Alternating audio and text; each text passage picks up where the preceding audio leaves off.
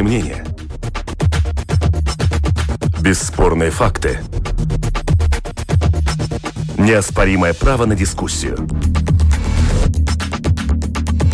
Это «Открытый вопрос» на Латвийском радио 4.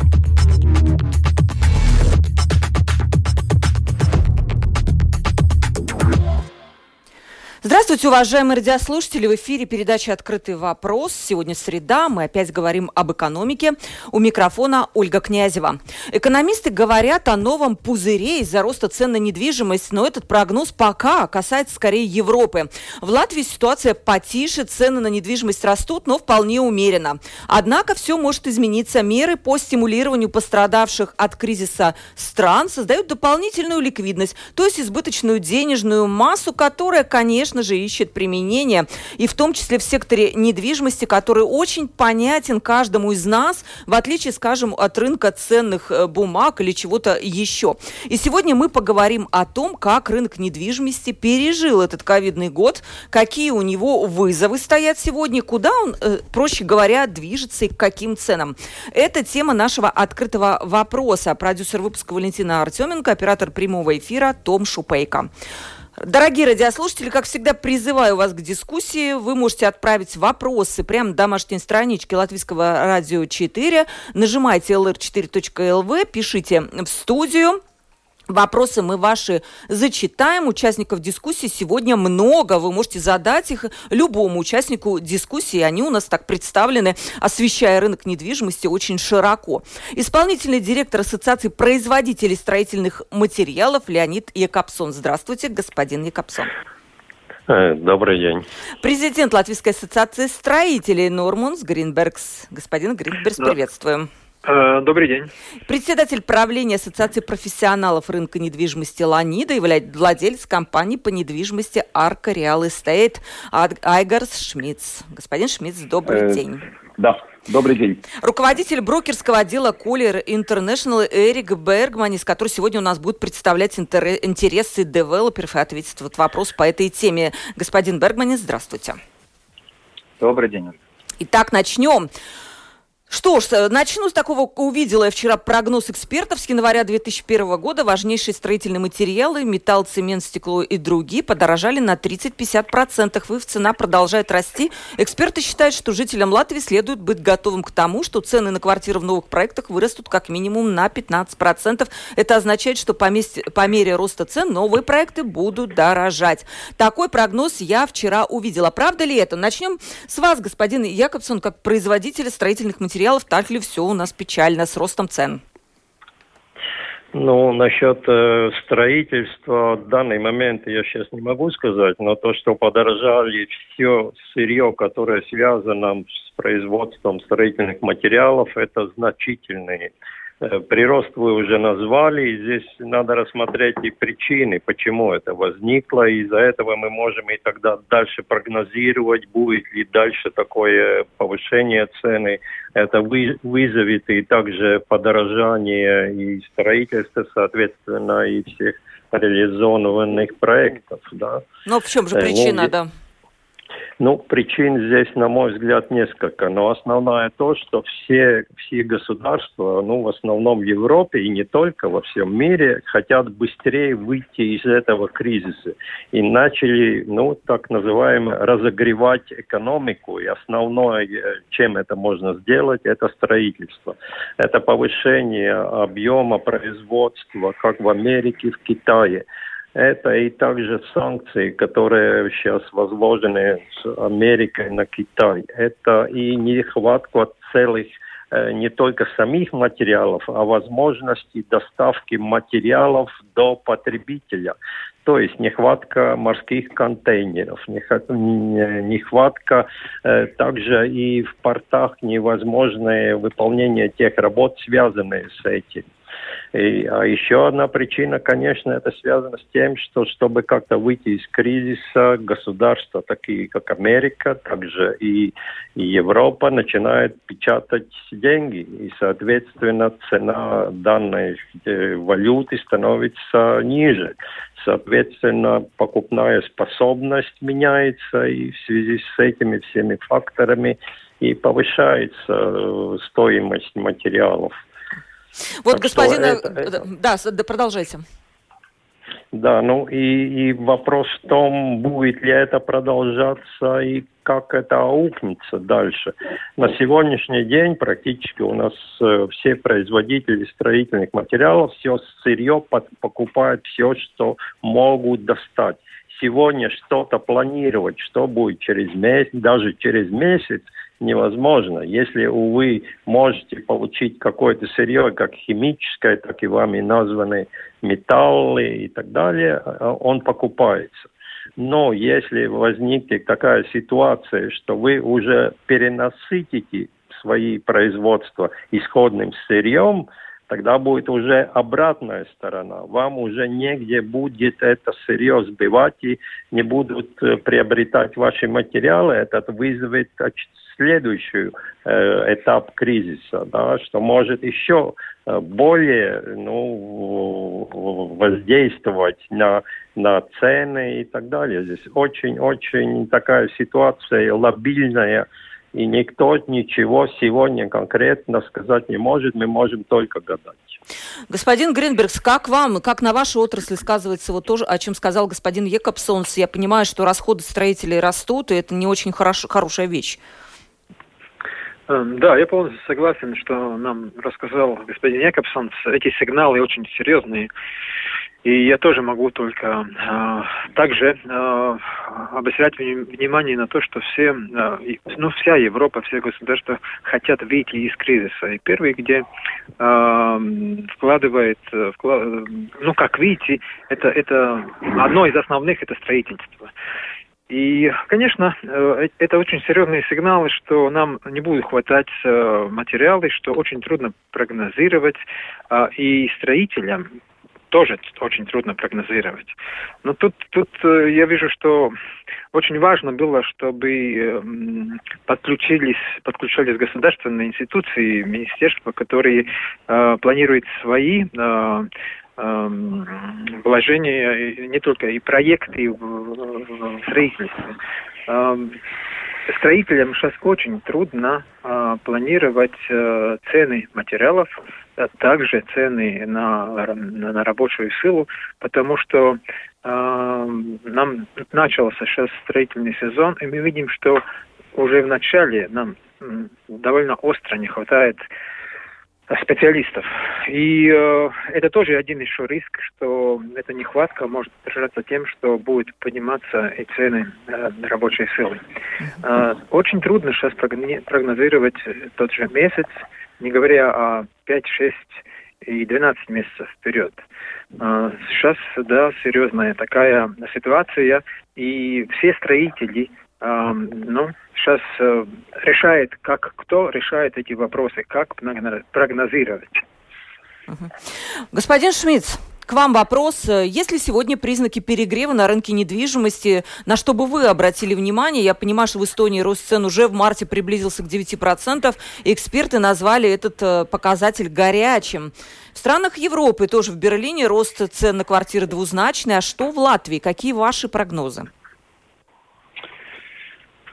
Э, я слушаю коллег с других э, ну, взаимных отраслей, и видите, здесь есть э, вопрос, который я бы посоветовал и строителя, и развивателя, и на этот момент не бежать за этим э, ценам, потому что э, рынок не делается в Excel. И это чуть-чуть как-то предостораживает, потому что, смотрите, э, платежеспособность населения не растет так быстро. Это не будет аргумент, когда просто э, в таблице мы поставим цифры, да, вот смотрите, строитель не может дешевле построить, потому цена на недвижимость такая. Это значит, что, во-первых, если уж будет э, необходимость и желание приобрести, тогда существенно намного больше должно будет быть э, самофинансирование перед получением кредита но я считаю, что и многие развиватели, зная, как уже только что господа упомянули, что ты в принципе прогнозировать не можешь ничего, но это не э, быстрые сделки, это строительство и разви, развитие проектов э, от э, покупки земли до какой-то первого получения возврата денег может достичь там 2-3 года, да, так что я считаю, что пока есть такое нестабильное время, я бы не советовал вообще бы начинать какое-то строительство проектов, потому что, ну, э, ну, риск, это которого ты не можешь ну, никаким образом посчитать. Это во-первых. Во-вторых, есть ли на сегодня какие-то признаки перегрева рынка? Сегодня таких признаков нету.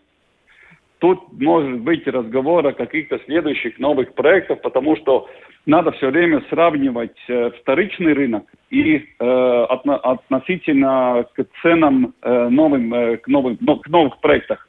Ну вот смотрите, до сих пор э, ценовой индекс на вторичном рынке вот на 2021 года апреля это было 820 евро на квадратный метр жилья. Это в Риге. Так что, если брать эту цифру опять, это она два раза ниже, чем в Таллине. И до сих пор э, она половину от той цифры, которая была э, в пик точки в 2007 году, где-то летом, да. Так что с этой точки зрения смотреть на какие-то там э, признаки какого-то кризиса недвижимости я бы не хотел сейчас, э, ну, так громко говорить. Действительно, я согласен с господами, которые только что упомянули рост цен именно на строительные материалы. Я сам так посмотрел, что 1 апреля, я помню, когда ну, в частном порядке строил свой дом, цена за стройматериал, это дерево, было 230 евро кубометр.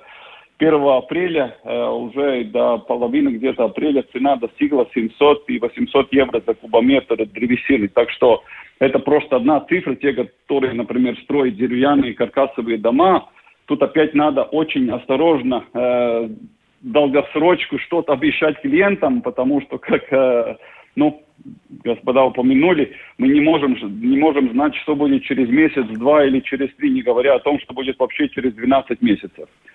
Так что, ну, а вот мы сейчас, конечно, у них обязательно спросим по поводу вашего совета не начинать строительство, но перед этим я бы хотела выслушать э, господина Бергманиса. Ситуация у девелоперов, насколько вот тревожная в плане того, что действительно все дорожает. И вот я, кстати, видела, э, по-моему, у господина Екобсона был такой прогноз, что в 2022 году мы увидим только пару новых сданных проектов. Вот насколько этот прогноз действительно такой реалистичный? Mm-hmm. Э, я бы развернул этот вопрос э, следующим образом. Э, я посмотрел бы, как COVID повлиял на ситуацию в разных сегментах.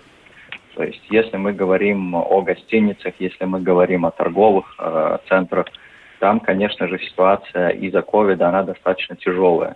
И какие-то новые проекты, фундаментально не решив какие-то существующие проблемы, ну, наверное, сложно говорить. А, но, тем не менее, есть другие сегменты, где а, ситуация достаточно хорошая и активность рынка большая. То есть это ну, спрос предложения все-таки никто никуда не отменял.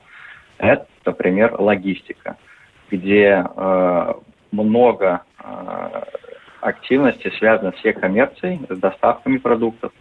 И мы видим, что там очень много проектов в плане э, планирования и в плане начала строительства. То есть э, э, там все происходит. Э, конечно же, э, цены на строительство, они влияют на планы застройщиков э, входить в проект или не входить, но, э, как я уже заметил, э, было бы корректно делить по сегментам и смотреть уже более детально. Угу. Вот э, тоже интересно ваше мнение, господин Якобсонс и господин Гринбергс, по поводу того, что сказал господин Шмидц, что сейчас такое неопределенное время, лучше что-то приостанавливать. Но я понимаю, конечно, это какие-то убытки, если чего-то не начинать из-за того, что вот есть неопределенность. Господин Якобсон, как вы к этому относитесь? Ну, я думаю, что останавливать это последнее, что может быть, э, потому что э, то, что двигает экономику, это, в принципе, строительство. Если мы видим, что строительство где-то везде развивается, значит, экономика растет. Если экономика не растет, то мы увидим, что ничего нигде не строится. Конечно, надо все э, сегодня считать, особенно здесь надо рассматривать те проекты, которые уже были начаты потому что всегда, особенно это относится к закупкам, которые организовали государство и самоуправление, где эта цена уже определена. Здесь я уже знаю, идут разговоры там объектах как технического университета, строительства Кипсали, где дополнительно уже выделены средства, потому что остановка проекта, который уже начат, потом его возобновление, это будет намного дороже, чем мы, если этот процесс остановим. Это ну, нельзя это делать, на мой взгляд. Конечно, чтобы начать новые проекты, надо рассчитывать то, что мы можем и что не можем, какое у нас финансирование. Рассчитывать надо, но останавливать все это последнее, что может быть в экономике. Да. Я хотел упомянуть, если вы меня слышите, это не было разговора больших индустрий, этих, которые проекты, там, мост или там Аустрому Парвац, я имею в виду именно на жилье, который, в конце концов, мы должны все время думать, что рост цен может догнать платежеспособность э, населения, да, так что если вы это говорите, жило, что жило, жило, жилая недвижимость. Ну, именно я насчет жилого этого сегмента, да, да. жилого угу. сегмента говорю, да. Угу. А, господин Гритбергс, насколько вот в связи со всеми этими подорожаниями строительная сила тоже растет, выросла себестоимость э, строительства квадратного метра в новом проекте. Вот можно ли за какой-то, я не знаю, может быть, у вас цифра есть или какие-то ощущения, ну, там, я не знаю, за какие-то последние годы? Нет, конкретной цифры у меня не, не будет, но я вижу, что все эти сигналы говорят о том, что, скорее всего, эта цифра будет расти. А, я тоже согласен, что на сегодняшний день нет у нас э, такого, что э, ну, очень резко выросли все строительные объемы и, и, э, но но э, все эти сигналы, которые, о, о которых мы сегодня здесь говорим, говорят о том, что этим летом, осенью, э, скорее всего, мы можем ожидать э, все последствия, исходя из этих факторов, которые говорят, что э, цена ниже не будет, что она будет выше и, э, и материалов, и рабочей силы, и, и, и конечно, потом э, квадратного метра жилой площади. А мы вас спросим сейчас, господин Шмидт, может, вы знаете, вот по, дарам, по данным, кстати, Арка Реал, стоимость квартир в новых проектах с 2015 года выросла на 34%. И как вы прогнозируете, что будет дальше? Э, как цена вырастет? И какое будет вот соотношение с этим ростом затрат на строительство одного квадратного метра в новом жилье?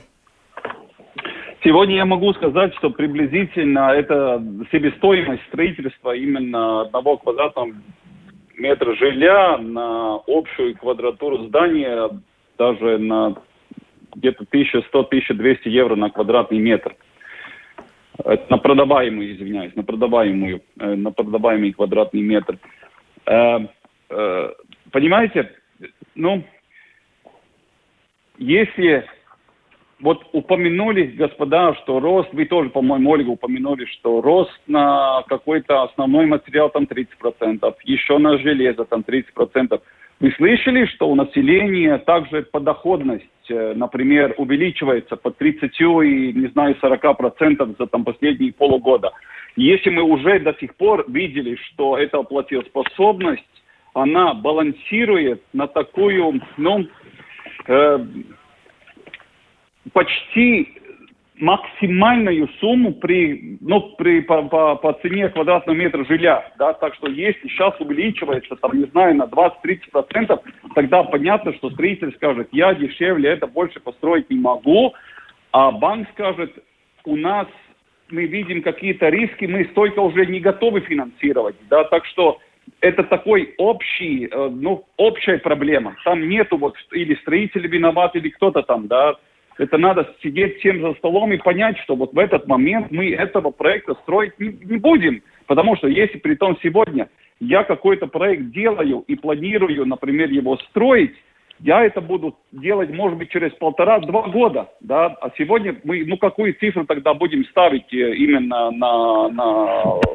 какой-то затраты на строительство. Это та цифра, которую сейчас мы точно не знаем, и тогда надо идти просто на большие объекты строить. Ну, Угу. Так трудно это рассказать, потому что, я говорю, я каждый день это вижу, что и оценки не можем доделать достаточно, чтобы нету сравнительной сделки, да, при, таким, при таком э, очень срочном и быстром росте цен на, на строительство, да, так что и будет один момент, когда кто-то каким-то образом, если сейчас начнет проект и остановится или продажа не будет, ты должен будет э, обанкротиться, если не прислушается и будет продолжать просто гнать типа экономику, потому что экономику движет строительство. Да, возможно, но это не будет жилье, потому что на жилье, в конце концов, есть окончательный покупатель, который будет финансироваться банки, которым, соответственно, должен быть официальный красивый доход, чтобы он мог эти э, строительные суммы ну, догнать, скажем так. Ну. Вот все правильно говорите, господин Шмидт, но почему у нас за 10 лет в Вильнюсе построено 23 тысячи новых квартир, а в Риге 8 тысяч. У них что, расходы другие? У них точно так же строят строительные материалы. Точно так же у них э, эм, э, заработная плата примерно такая же. Вот, э, ну почему там? Строится в три раза больше я вам, жилья, Я чем вам, Ольга, скажу, да, я вам, Ольга, могу сказать так. Это любой ответ будет просто спекуляцией. Почему так?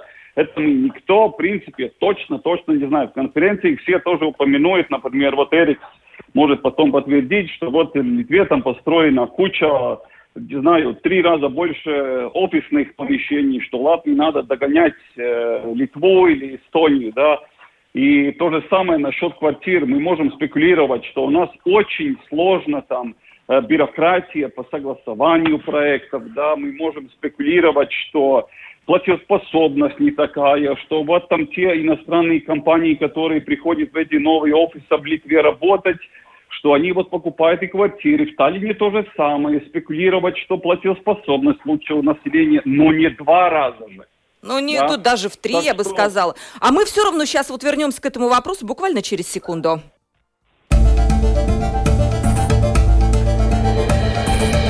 Это «Открытый вопрос» на Латвийском радио 4.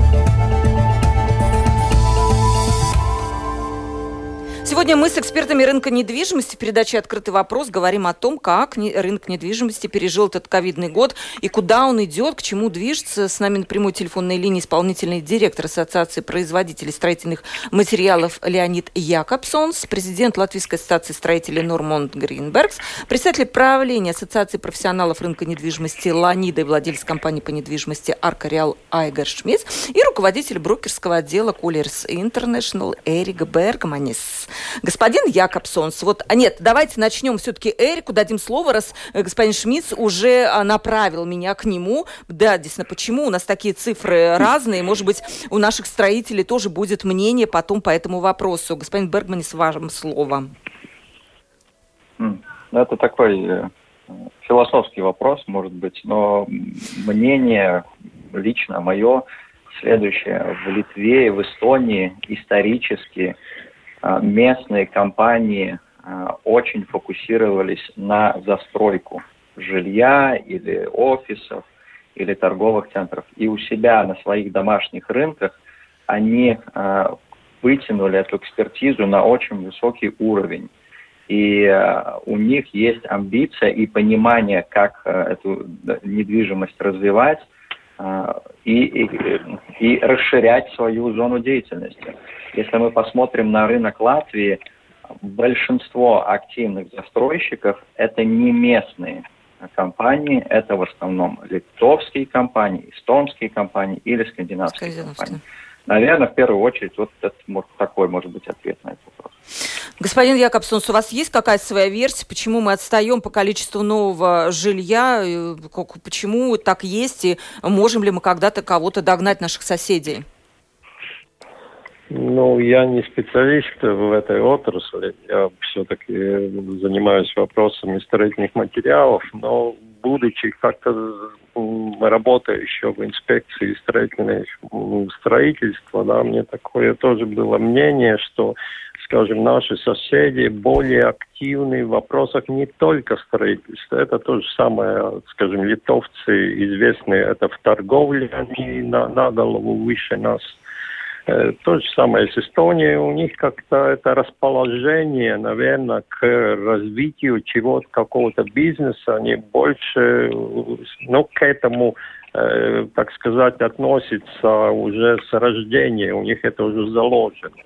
Мы, мы, мы очень боимся всегда рисковать. Мы взвешиваем 10 раз и не можем никак принять э, решение. Ну, даже сегодня, посмотрите, правительство, сколько э, раз рассматривается один и тот же вопрос, и никак ни одно решение не может принять, да.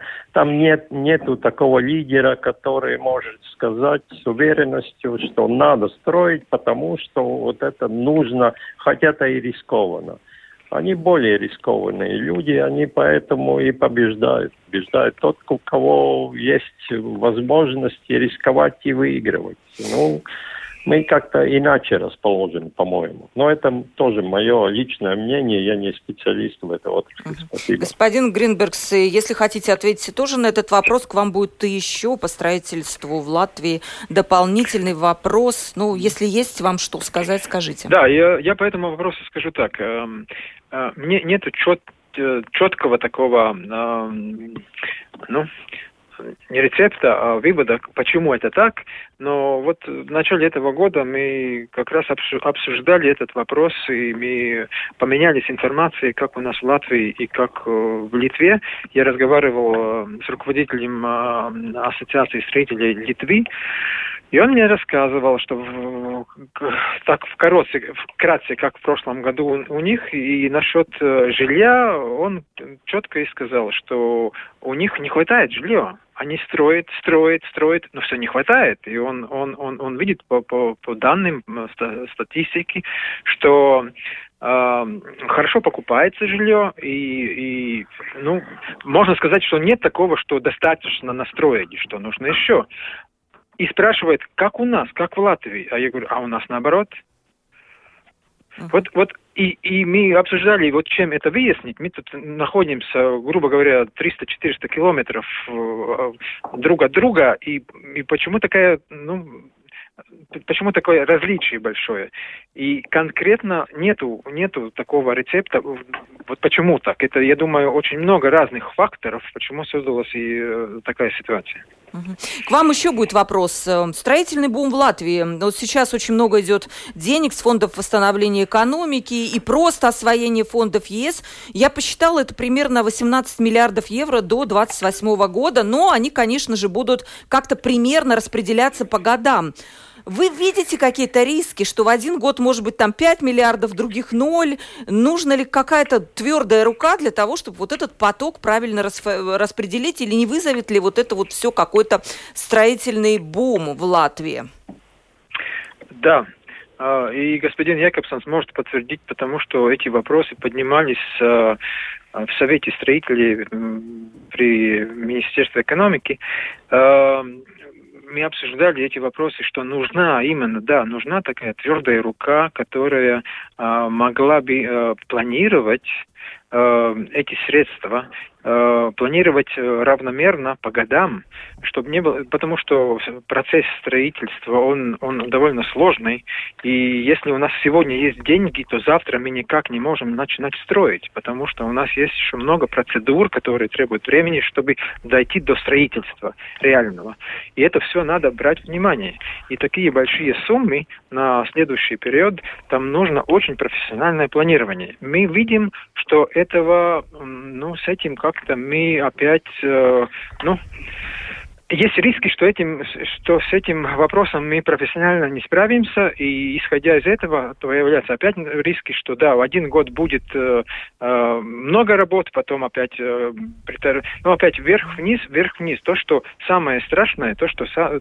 такое самое... И и, и у производителей, производителей строительных материалов, и у строителей, и, ну, то, что экономика вверх-вниз, вверх-вниз, э, это самое неприятное, самое трудное прогнозировать вперед. Угу. Ну, вы будете, в общем, как-то с министерствами разбираться, чтобы действительно сделать вот это освоение фондов более таким Мы все плавным. время этот вопрос поддерживаем, поддерживаем такой горячий, чтобы, ну, наконец-то начали его решать. Угу. Господин Шмидц, вам вопрос. В Латвии очень низкая да. доступность жилья. По-моему, вы, я думаю, вы знали, вы, вы, вы видели это исследование OECD, где это э, было, по-моему, в прошлом году. Но причем 72% наших рижан живут в домах советской постройки. Что нужно сделать, чтобы эту доступность увеличить? И как вы видите, как будет развиваться рынок вот в ближайший год? Um... Да, э, особенно ничего не сделаешь в этом случае, чтобы большинство рижанин жить, э, живет в этих э, э, старых зданиях, к сожалению. Э, потому что, вот смотрите, эта разница между вторичным рынком, именно ценовым уже индексом, который я упомянул, 820 евро, э, к цене, которая сейчас вот есть э, цена предложений новых проектов уже достигает 1800 э, и 2000 евро за квадратный метр – это слишком существенная разница. Так что, я думаю, надо развиваться опять, как уже тоже господа неоднократно упомянули, что должна развиваться экономика, чтобы средняя эта зарплата повысилась, чтобы люди официально могли делать какие-то скап, ну, скопить какие-то... Да, ну, накопления какие-то, да. Угу. Да, накопления для первого взноса, которые вот я просто точно могу гарантировать, даже Алтумс не спасет, надо будет быть суммами побольше. И надо смотреть, какой момент у банки уже поймет, что сейчас как-то надо приостановить, может быть, какое-то финансирование, потому что это риски будут слишком большие. Нам мы, ну, нельзя зашкаливать, как это было в 2007 году, когда помню, что в микрорайонах уже новые проекты продавались и предлагались хоть за 2300 и 2400 евро за квадратный метр. И мы видим, где это, в принципе, потом уже, ну, как это обернулось, да.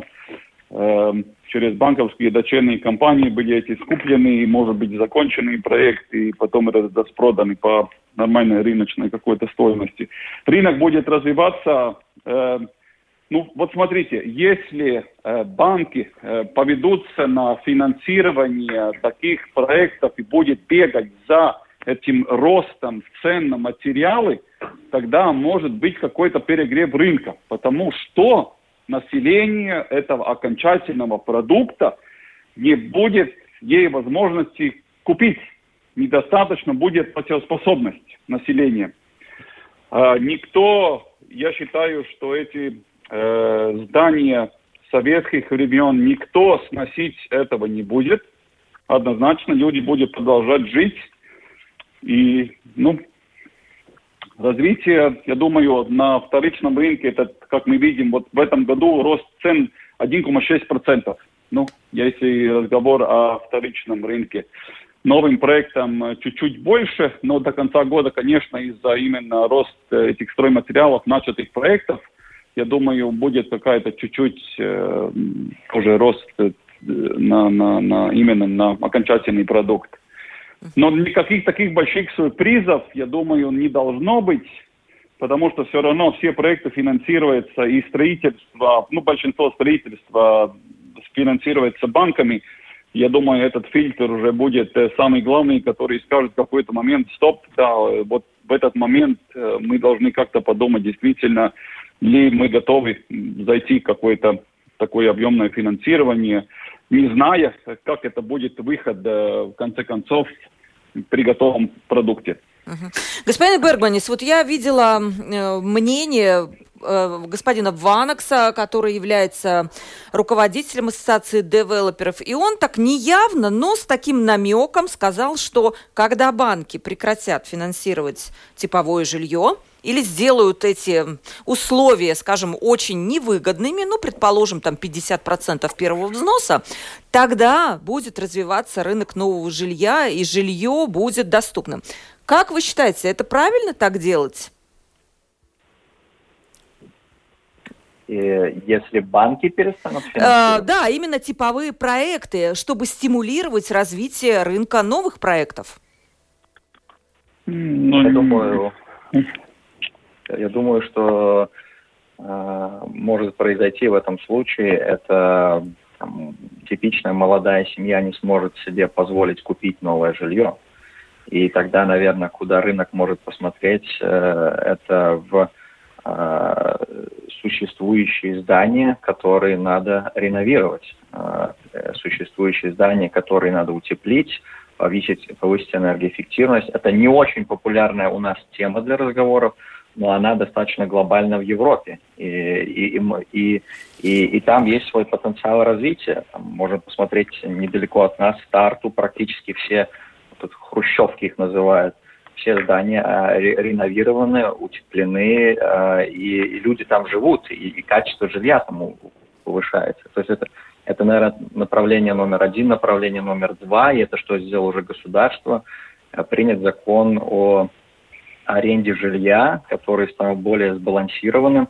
И мы видим, что, наверное, вот новый виток развития в этом сегменте это будет то, что застройщики будут строить дома, которые полностью будут э, сдавать под аренду. И вот это, наверное, второе. Ну, я, я пока не видела таких каких-то планов. Э, не знаю, наверное, какие-то, может быть, эстонские фонды инвестиционные могут войти сюда с такими, с такими предложениями. Да, господин, господин Шмидц, по-моему, вы такой прогноз говорили насчет этого арендного жилья. Да, будет. Э, уже сейчас я знаю, что э, действительно серьезно планирует, и будет такой институциональные развиватели будет появляться, потому что в фондах действительно в мире очень много денег и может быть, в коммерческой недвижимости надо как-то его поделить риски тоже, чтобы в связи с новым принятым законом, чтобы они могли тоже инвестировать именно э, на residential, uh-huh. на сдачу аренды долгосроч, долгосрочку, да. Заключительный вопрос, очень коротко ответ. Вот главный вызов для вашей отрасли в этом году, господин Якобсонс, вот кроме растущих цен, что еще? Ну, отрасль, э, она довольно большая. У нас э, оборот составляет где-то 750 миллионов в год объема производства. Э, самое главное, чтобы мы могли э, принять больше людей на работу, да, так как у нас по сравнению с прошлым годом имеется небольшое падение э, привлеченных людей. Ну, но это, по-моему, одно из причин. И второе, чтобы мы могли начать и новые производства, потому что есть целый ряд идей об этом, но, к сожалению, Э, у нас э, ситуация такая, чтобы получить разрешение на возведение какого-то предприятия, у нас получается очень много согласований, и в итоге, когда вы даже у вас по проекту здесь э, в данной местности возможно строительство какого-то объекта, вдруг возникают, э, скажем, какие, какие-то ну, э, народные движения, которые говорят, нет, я больше не хочу, я хочу здесь только зелень, траву и красивый лес и ничего здесь строить я не разрешаю. Да, вот это, это, кстати, вечная проблема. Несколько производств в Латвии, да, действительно так и не стали развиваться да. из-за того, что люди просто встали, знаете, как на баррикадах стеной, и все это закончилось. Господин Гринберг, ваш, ваш вот такой, не знаю, главный, очень коротко, какие-то вызовы отрасли. Самый большой вызов э, отрасли это у строителей. Сейчас я прогнозирую такое, что как э, посчитать оптимальную цену, за которую строитель может выиграть конкурс и за которую он может э, Потом построить, построить этот э, объект. Угу. Это самый большой сейчас такой вызов э, для каждого строителя чтобы потом не пришлось дополнительно просить денег, да. потому что все подорожало. Господин Шмидц, ну, у вас вызов, я понимаю, что людей все-таки у нас в Латвии меньше не становилось, люди покупали квартиры, так, да? Однозначно, да, это, я думаю, долгосрочку самый-самый большой риск, потому что эта графа демографии все равно она вниз. И э, если мы вот сегодня смотрим, не хватает жилья, тогда, ну вот, что будет через 50 лет? Если так э, пойдет эта графа до сих пор вниз, и я думаю, это никак не улучшит. И тогда то, что мы сейчас говорим, уже действительно не будет никто, никакой отрасли, кроме те, которые производят строительные материалы именно для тогда экспорта. Экспорта, да. Угу. да. И господин Бергманис, у вас тоже, наверное, какие-то есть вызовы у девелоперов, как дальше им, наверное, построить эти проекты, предложить их людям? Если можно, я бы два назвал. Да, Первый хорошо. это ограничения, которые связаны с ковидом, то есть э, как, как минимум понимание, э, как долго и в каком формате это работает, потому что сейчас не секрет, для торговых центров ну, очень тяжелая ситуация. Э, это раз. А, а второе, это, наверное, если мы говорим о Риге, это от, работа Риги и самоуправление вокруг Риги, чтобы вот у нас не продолжалась создаваться ситуация того, что все живут за Ригой, а все едут в центр Риги э, работать, учиться, детей в садик отводить, и центр Риги пустует. Вот два момента. Вот, господин Бергманис, вот прям тему передачи вы предложили мне какой-то вот на следующий раз. Действительно, пустующая центр Риги – это очень большая проблема, и я обещаю, что мы эту проблему тоже подымем, чтобы поговорить об этом подробнее. Время передачи подходит к концу. Сегодня мы выясняли будущее рынка недвижимости в Латвии, будет, что будет с ценами на новое жилье, и также с ценами на жилье на вторичном рынке. Будет ли перегрев, прочие неприятные вещи. Впрочем, как выясняется, в строительной отрасли больше вызовов, чем в отрасли недвижимости области, конечно, хотя это отрасли очень связаны. Со мной были на прямой телефонной линии исполнительный директор Ассоциации производителей строительных материалов Леонид Якобсонс. Господин Якобсон, спасибо за участие в передаче. Пожалуйста. А, президент Латвийской ассоциации строителей Нормунс Гринбергс Господин Гринбергс, благодарю вас за участие в передаче. И спасибо вам, всего хорошо. Председатель правления Ассоциации профессионалов рынка недвижимости Ланида и владелец компании по недвижимости Арка Реал Эстейт Айгар Шмидц. Господин Шмидц, спасибо вам за участие да, в передаче. Спасибо, Ольга, за приглашение. Да. Да. Руководитель брокерского отдела Colliers International Эрик Бергманис, который нам сегодня рассказывал про то, как живут девелоперы на рынке. Спасибо, господин Бергманис. Спасибо вам, Ольга. До свидания. Программу провела Ольга Князева, продюсер выпуска Валентина Артеменко, оператор прямого эфира Том Шупейко. До новых встреч, уважаемые радиослушатели. Со мной встретимся в среду на следующей неделе.